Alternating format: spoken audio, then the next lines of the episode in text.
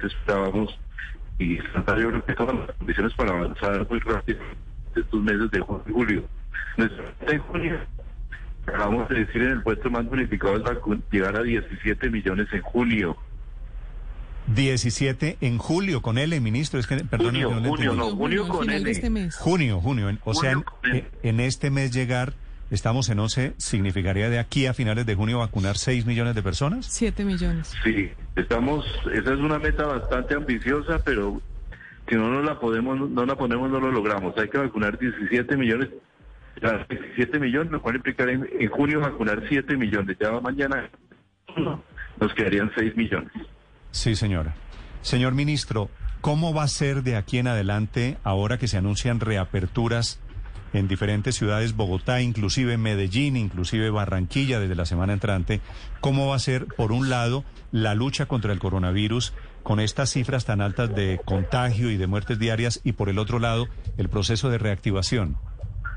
A ver, la reapertura tiene dos, digamos, dos etapas. Una para ciudades con una ocupación excesivo mayor al 85%, eh, deben mantener medidas restrictivas en esta en estas ciudades que están están en este momento la parte de las ciudades del centro del país, pues no habrá hasta que no baje debajo del 85% iniciar, no se habrá un proceso de y de progresividad, pero en donde que de junio, principios de julio, ya estemos bajando del pico, sí toca anticipar todo el proceso de, reapertura gradual en la medida que todos los eventos, congresos, ah, eh, todos los eventos de, en, en espacios abiertos quieren programación.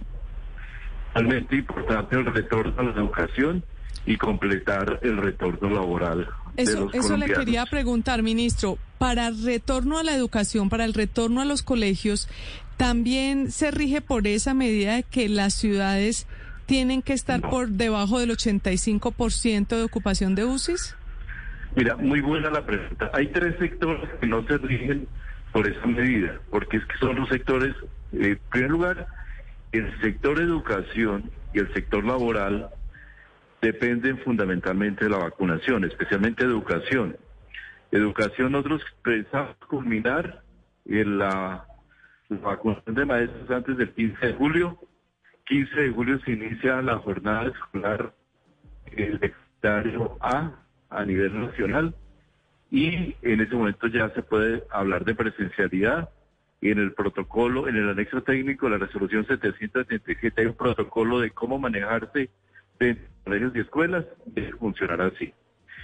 Sector laboral, que también ya está abierto, hay trabajo, pero hay personas que no han podido trabajar en las zonas que tienen algún tipo de comorbilidad que los afecta frente a la posibilidad de ingreso presencial al trabajo. Ya culminada la etapa 3 en el mes de junio, como sucederá, estas personas dar al trabajo según la decisión del empleador. Y en los dos casos, educación laboral, no hay, de no aceptar la vacuna de ninguna manera de significar que entonces no regreso. Aquí hay un tema importante de responsabilidad de cada persona frente al hecho de vacunarse. También hay un tercer sector que no depende necesariamente de eso, sino el sector transporte, que funciona un poco de manera autónoma también, medida que depende de los demás, de la movilización que están los sectores. Los demás sectores sí todos se mueven por el índice de ocupación y el índice de resiliencia que estamos mostrando al país, donde eh, la variable más importante es la velocidad a la cual se vacune en las diferentes ciudades del país. Sí, señor ministro, una última pregunta para que podamos entender cuál va a ser la realidad para los colombianos a partir de ahora.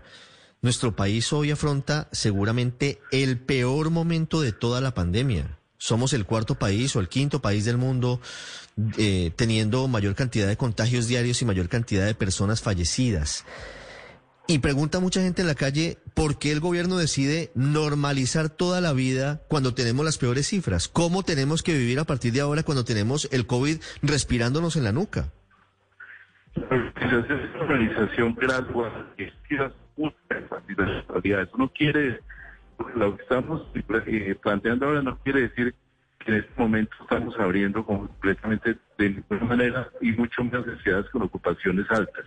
Lo que estamos planteando es que a partir del momento en que bajemos del pico, vamos a dar ese proceso gradual de ir abriendo el país. Porque no podemos tampoco esperar a que se cierre. no, está mal la comunicación. Ministro, desafortunadamente se me está cortando la llamada. Le, le, le, le debo dos preguntas, ministro. Programemos nuevamente porque creo que usted está en un lugar en donde no entra bien la señal y no le estoy entendiendo nada. Me da pena hacerlo perder el tiempo. Listo, no se preocupe, Néstor. En cualquier momento volvemos a hablar. Lo importante aquí es un mensaje simplemente. La gradualidad no implica apertura inmediata. Y en ese sentido está planteado la resolución 777.